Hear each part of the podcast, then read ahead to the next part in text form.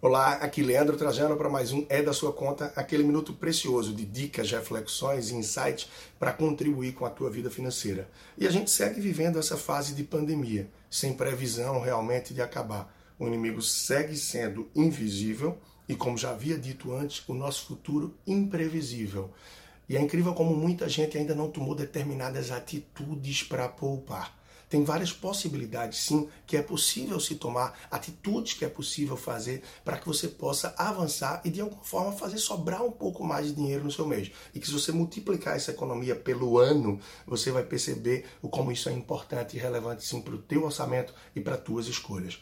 Eu relembro então a atitude, o tempo que você vai dedicar, mas que é precioso e que só você pode fazer isso para que tua vida dê um pouco mais de folga, um pouco mais de tranquilidade. Em relação a ligar para tua operadora de telefone celular, para teu fornecedor, teu provedor de internet ou de TV a cabo, para um cartão de crédito a fim de negociar uma anuidade, analisar a tua tarifa bancária para manutenção da conta mensal e o pacote de serviços que oferece para que você possa reduzir ou mesmo zerar aderindo ao pacote de serviços essenciais, que eu já falei disso antes e você pode procurar mais detalhes nas minhas mídias.